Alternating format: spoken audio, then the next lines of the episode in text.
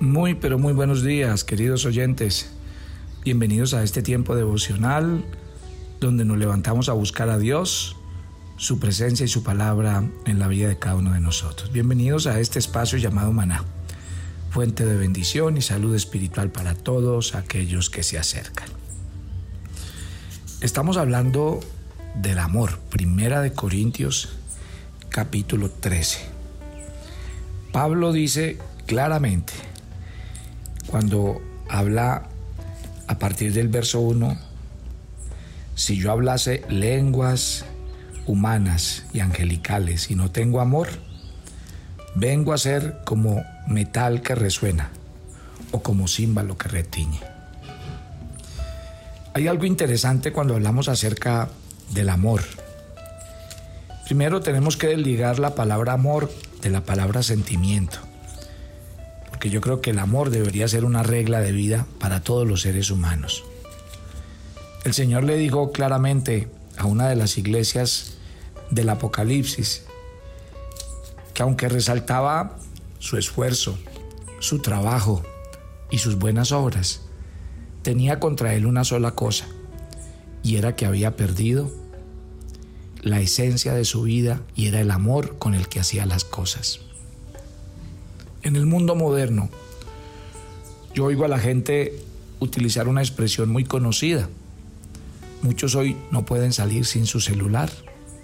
En su celular tienen toda su información, tienen todos sus datos, tienen todos sus contactos, tienen todas las claves, tienen el acceso a muchas páginas, a su banco, a hacer muchas operaciones. Alguien podría decir hoy, yo sin celular no puedo vivir y no puedo hacer lo que tengo que hacer. Yo le hago una pregunta esta mañana, en este tiempo devocional, donde usted se levantó a que Dios hablara a su corazón y a tomar su banquete espiritual. ¿Estaría usted dispuesto a salir y a vivir la vida, a enfrentar su vida como ser humano, como persona, como padre o madre, como empresario, como obrero, como maestro, cualquiera que sea su oficio, estaría dispuesto a hacerlo sin amor. Y resulta que hoy lastimosamente el mundo está reemplazando el amor por muchas cosas. ¿Por qué? Porque como relegamos el amor a un sentimiento, entonces la gente dice, yo no soy sentimentalista, yo no soy emocionalista. Entonces ya todo se vuelve pragmático, práctico. Hoy todo se mide en términos de si esto rinde, si esto produce dinero, si esto es efectivo, si no, no lo hago. El amor no piensa así, porque cuando el amor corre por toda mi vida, hace parte de todos mis acontecimientos, cuando con el amor me levanto y con el amor me acuesto, entiendo que la vida tiene un poco más de sentido y de valor que los números, que las cifras, que los resultados o que simplemente el hecho de vivir y de hacer. Por eso viene la pregunta. ¿Cree usted que vale la pena vivir la vida sin amor? ¿Y cree usted que la vida que está viviendo el día de hoy está impregnada por algo sobrenatural y es el amor ágape de Dios inundando su corazón? Por eso yo soy un convencido que levantarse cada mañana, a orar, a arrodillarse, a tener un tiempo con Dios, alimentarme de la palabra de Dios, es impregnarme de su amor, es dejar que su amor llene aquello que yo no soy capaz de llenar. Mire, siempre le hago una pregunta a las personas, sobre todo porque yo veo a las personas hoy muy apagadas, muy agotadas emocionalmente. A muchos los veo ansiosos, a otros preocupados, a otros temerosos. A uno los veo demasiado frustrados en la vida y veo que la gente vive con rabia, con insatisfacción. Mucha gente con muchos deseos de morirse, de acabar con su vida y no le encuentran sentido a lo que son, a lo que hacen. ¿Dónde está la razón de ser de este estilo de vida? Y le hago una pregunta a la gente. A ver, ustedes se la pasan dando. Si ustedes son papás, Sus hijos todo el tiempo les están pidiendo. Les están pidiendo amor, les están pidiendo atención, les están pidiendo eh, que cumplan las obligaciones de padres, que les den una cosa, que les den la otra. Si ustedes son empleados o empresarios, su empresa está demandando de ustedes. Tiene que cumplir esto, tienen que hacer estas metas, tienen que lograr estos resultados. A cualquier ambiente donde usted va, todo el mundo le pide, le pide, le pide y usted tiene que dar y dar. Yo le hago una pregunta. A usted que todo el tiempo tiene que dar, ¿a usted quién le está dando? ¿Usted de dónde toma? Cuando yo hablo del amor, estoy hablando del amor ágape de Dios. Y le quiero decir que no se puede vivir sin Él. En la antigüedad, cuando se empezaron a construir las máquinas, hubo algo que por mucho tiempo puso a pensar a los ingenieros. Era como muchas piezas en las máquinas, unas a unas se rozaban y era necesario el roce. Entonces ellos decían, ¿cómo hacemos? Porque si estas máquinas y ciertas partes de las máquinas chocan entre ellas y tiene que haber roce, van a producir un choque, un desgaste. Y es inevitable porque precisamente el secreto de estas máquinas es la fricción. Bueno, ahí vino el gran invento de los ingenieros. Ellos dijeron, es inevitable que ciertas, ciertas piezas de las máquinas rocen unas a otras. Entonces, lo que tenemos que hacer es algo que aunque se choquen y se rocen entre ellas, produzca menos desgaste. Y se crearon los lubricantes. ¡Wow! ¿Saben ustedes que el amor de Dios es el más, es el más grande lubricante que nos permite precisamente eso? Que a pesar de los momentos difíciles, la ingratitud, la traición eh, y todo lo que usted se encuentra en el mundo de las relaciones, el amor de Dios el amor ágape nos va a llevar a que aprendamos a soportar, a que independiente de que hayan roces, problemas, dificultades, por vivir muy cerca de una persona, ahí estamos. Porque el amor de Dios es un lubricante que me lleva a amar, a soportar, a entender, a enamorarme realmente de esa persona. Y sobre todo, a los que somos esposos, porque tenemos muy cerca a nuestro cónyuge y entre más cerca estamos de ese alguien, pues más posibilidades tenemos de tener dificultades con esa persona. ¿De qué estamos hablando esta mañana? Usted que se levantó a tomar un banquete espiritual, déjeme decirle, hoy para usted hay un banquete espiritual servido. Y cada mañana que usted se levante, habrá un banquete espiritual servido para usted y se llama el amor de Dios. Porque cada vez que te encuentras con Dios, que te conectas con la palabra de Dios, que te encuentras con el Dios vivo, tu corazón está siendo suministrado de la más grande medicina para enfrentar el día a día. La más grande poción de amor para vivir el día a día. Lo que necesitas es eso. Por eso tu vida está desgastada. Por eso tu vida tiene frustración y pasa por muchas situaciones. Porque estás dando y estás dando y estás dando. ¿Y a ti quién te da? Tú tienes que hacer de Dios y de su palabra tu más grande manantial. Por eso fue que el Señor dijo, mi pueblo cometió dos errores. Uno, me dejaron a mí fuente de agua viva y se crearon para sí cisternas rotas que no retienen el agua. ¿Sí ve? El gran error de los seres humanos era creer en el amor romántico. Ellos creían que el amor romántico les iba a cambiar la vida. No, otra vez. El amor ágape de Dios es la fuente. Y nosotros dejamos esa fuente y creamos nuestra propia fuente. Pero esa fuente está rota. Esa fuente se acaba. Esa fuente es humana. Todo lo humano se agota. Todo lo humano es corto, todo lo humano es de corta duración. ¿Por qué nos juramos amor eterno en un altar y luego el matrimonio no nos dura ni siquiera un año?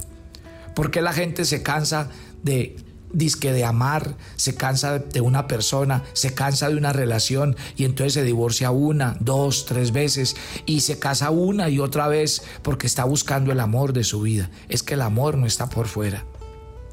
El amor no está allá afuera. La fuente del amor ágape es Dios. Y ahí es donde mañana tras mañana el corazón lo entiende. Si ven por qué la relación con Dios no es una religión, si ven por qué esto no es eh, un rito, de levantarse por la mañana, abrir mi Biblia, hacer una oración e irme a trabajar. Eso no es un rito, no lo puede ser. Esto es una relación de amor, porque es encontrarme con aquel que llena mi vida, que sustenta mi corazón, que completa lo que tengo y lo que soy. Pablo decía, el amor. El amor no puede ser elocuencia, y aquí lo dice. Si yo hablara todas las lenguas humanas y angélicas y no tengo amor, vengo a ser como metal que resuena o címbalo que retiñe. ¿A qué hemos convertido el amor humano? En palabras. Se habla mucho. Hoy el amor se volvió un discurso, se volvió un poema. En el pasado los padres no eran tan elocuentes pero tenían un sentido de amor, de responsabilidad, de entrega por sus hijos, total.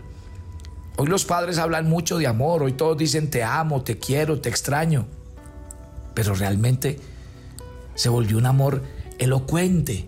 Y eso es lo que está queriendo decir Pablo cuando habla de esa hipérbole, porque él exagera hasta el, hasta el límite de decir, si yo tuviera todo el conocimiento del mundo y no tengo amor, no soy absolutamente nada. El apóstol dice que así él fuera capaz de hablar todos los lenguajes, los humanos, los angelicales, pero termina en el mismo punto. Lo que Pablo nos está hablando aquí es claro para cada uno de nosotros. El Señor nos dice que hay que pasar un poquitico de la teoría a la práctica, que el verdadero amor se compromete, que el verdadero amor se entrega.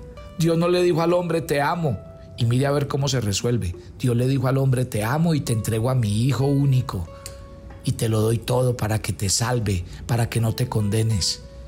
El verdadero amor no es elocuencia como lo que dice Pablo en este primer versículo, ni son muchas palabras, ni retórica, es compromiso y entrega.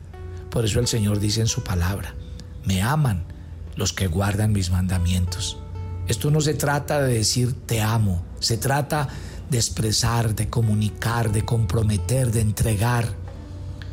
Tus hijos lo que necesitan es eso. Realmente, más que muchas palabras, más que muchas promesas, lo que necesitan es tu presencia, porque es lo que están demandando. Pablo dice en el siguiente versículo, en el 2, Estoy leyendo Primera de Corintios 13. Si tuviese profecía, entendiese todos los misterios, toda ciencia. Y mire, otra vez, Pablo de qué está hablando? Puedo ser el más grande profeta. Porque aquí dice, si tuviera profecía y entendiese todos los misterios y toda ciencia. Pablo dice, hay muchos profetas. Por ejemplo, hay un profeta en la Biblia, en el Antiguo Testamento, por allá, eh, en, el, libro de números, en el capítulo 22. Si tienen tiempo para leerlo, léanlo en su día de ayuno, números 22 y 23. Encontrarán un relato hermoso de un profeta. Un profeta que amaba a Dios, amaba la Biblia. Pero ¿sabe qué pasó? Como él conocía a Dios, conocía la verdad, pero él no tenía mucho amor por el pueblo de Dios a quien él tenía que profetizar. Y un rey estuvo dispuesto a darle muchos bienes y muchos regalos si maldecía a su propio pueblo. Imagínese. Este hombre, si no es porque un ángel de Dios se para y a través de un, un asno le habla y le dice que no siga adelante, Balaán habría maldecido varias veces a Israel, solo que Dios lo evitó. Ahora, lo que el profeta no logró hacer maldiciendo a Israel lo consiguió al confundirlos. Ahora, murió a causa de haber llevado a Israel a la idolatría y a la inmoralidad. Eso fue lo que pasó. Y por eso es que Pablo está diciendo, ¿de qué me sirve a mí toda la profecía? Luego dice, ¿de qué me sirve a mí todo el conocimiento? Y ojo con esto, mi querida familia, todo el conocimiento. Y se los voy a decir hoy más que nunca. Ustedes han oído que dentro de las grandes teorías que hay es que el, el, el virus que acabó de encerrar al mundo fue fabricado en un laboratorio. Ustedes saben y conocen las teorías de que hay cientos y miles de armas químicas que se han construido en laboratorios. Hoy hay, élites económicas, gente muy poderosa, que son muy pocos. ¿Sabe qué, eh, cuál es el más grande poder que ellos tienen? El conocimiento de hacia dónde va el mundo, porque ellos son los que lo están encaminando. ¿Y qué han hecho con todo este conocimiento? ¿Sabe qué han hecho con el conocimiento? Manipular. Creerse en dioses y creer que al mundo ellos son capaces de eh, irlo llevando hacia lo que quieren. Claro, esto hace parte de la profecía bíblica. Se habla de un nuevo orden, orden mundial. Se habla de una economía mundial. Y hacia allá vamos. Las profecías y el mundo real cada día lo afirman. ¿Para qué se está usando el conocimiento? Porque es que Pablo lo dice. Pablo dice de qué me sirve toda profecía, conocer todos los misterios, toda ciencia, toda la fe para trasladar los montes si no tengo amor. Nada soy. Increíble. Yo quiero hacer un llamado hoy a los que me están oyendo en este devocional y tienen una profesión. Yo me pregunto, ¿cuántos de los que comunican su profesión están comunicando letra muerta? Si usted es un profesor, déjeme decirle, usted tiene dos opciones. Uno, enseñar el conocimiento básico, formal y técnico de la carrera que usted comunica o de la clase que usted da. Pero dos, usted tiene una segunda alternativa. Mientras usted habla a sus alumnos, a los que tiene toda una jornada, mañana o tarde, usted puede trascender en la vida de ellos. Porque una cosa es conocimiento. Pablo decía, la letra, como letra, mata, pero el amor da vida. A veces no es dar y llenar de conocimiento a alguien, sino trascender en sus vidas. ¿Cuántos de nosotros, cuántos pastores mientras comunicamos la Biblia, además de comunicar la Biblia, lo hacemos con amor porque fue el éxito de Jesús? Porque la gente se convertía al Evangelio, no por las palabras bonitas que enseñaba Jesús, sino por lo que él mismo comunicaba. Era un hombre amable, bondadoso, era un hombre bueno, era un hombre que amaba a los niños, que amaba a la gente, que tenía necesidad y iba y estaba entre los necesitados. Eso es el verdadero ejercicio de la predicación. Y cualquiera que sea su profesión, ¿cuántos de ustedes se les ha olvidado el amor antes de ir a comunicar cualquier tipo de enseñanza a sus hijos? Cuidado, cuidado que el conocimiento de hoy, ¿sabe cómo se llama? Se llama inteligencia artificial. ¿Y hacia dónde nos han llevado? Mire lo que vivimos hoy. Presos y esclavos de algoritmos que a través de las redes sociales miden nuestros comportamientos, nos venden y nos mantienen esclavizados a un sistema. Mire lo que ha hecho el mundo de nosotros y nosotros ahí vamos. ¿Por qué? Porque se perdió la esencia se perdió la esencia. No es, no es inteligencia artificial. El conocimiento sin amor nos hace nada. Por eso a los hijos no se les transmite reglas por reglas, normas por normas, disciplinas por disciplinas. La verdadera disciplina es amor, es corrección, es, son límites, porque estoy interesado en la persona a la que estoy corrigiendo. Si ven, yo quiero terminar el devocional de hoy como empecé. Si usted hoy es de los que dice que no sale de su casa sin su celular, porque sin su celular usted no es nada, pues yo le quiero decir una cosa. Realmente el mundo sin amor no es nada. Y yo siento que muchas personas hoy están saliendo de su casa a vivir su día a día sin, sin la verdadera esencia de sus vidas. El amor no es un sentimiento. Y el amor ágape nos habla del amor de Dios que ha sido derramado en nuestros corazones. Padre, gracias por esta mañana y por cada oyente de maná. Yo quiero que hoy esta palabra que llega a sus corazones realmente nos, nos diga en qué estamos. A ver, ¿por qué no cierra sus ojos ahí donde está? Haga una oración conmigo. Encuéntrese con la esencia del amor esta mañana y dígale, Señor, sin amor nada soy. ¿De qué sirve el dinero, la posición, las muchas cosas? El conocimiento, la fe, las profecías, todo.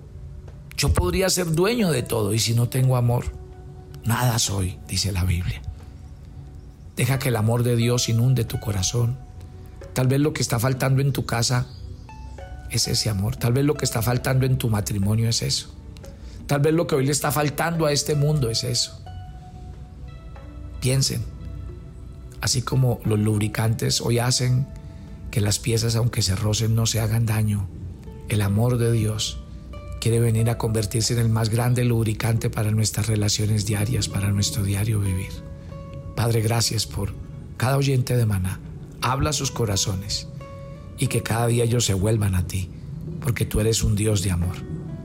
Nos encomendamos a ti, pedimos tu bendición, guárdanos, cuídanos, susténtanos ve delante de nosotros en este día, en Cristo Jesús. Amén. Y amén, mi querida familia, los espero mañana. Bendiciones para todos.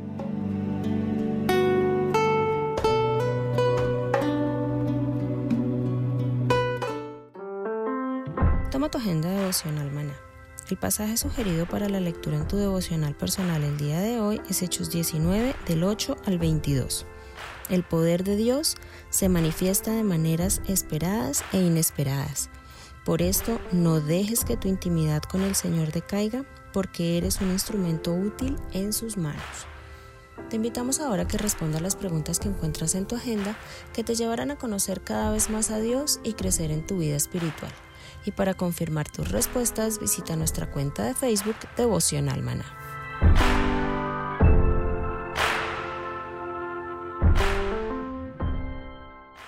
¿Quieres enterarte de nuestros temas, reuniones y devocionales? Suscríbete a nuestro canal de YouTube Devocional Maná y da clic en la campanita de cualquiera de nuestros videos para activar el recordatorio. El maná era diario. Se recogía muy temprano en la mañana. Cada uno recogía según su necesidad y se recogía por familias. Muy pero muy buenos días. Bienvenidos a este tiempo devocional donde nos levantamos a buscar a Dios, su presencia y su palabra en la vida de cada uno de nosotros. Maná, el alimento espiritual diario que no puede faltar en nuestras vidas. Conduce Carlos Ríos.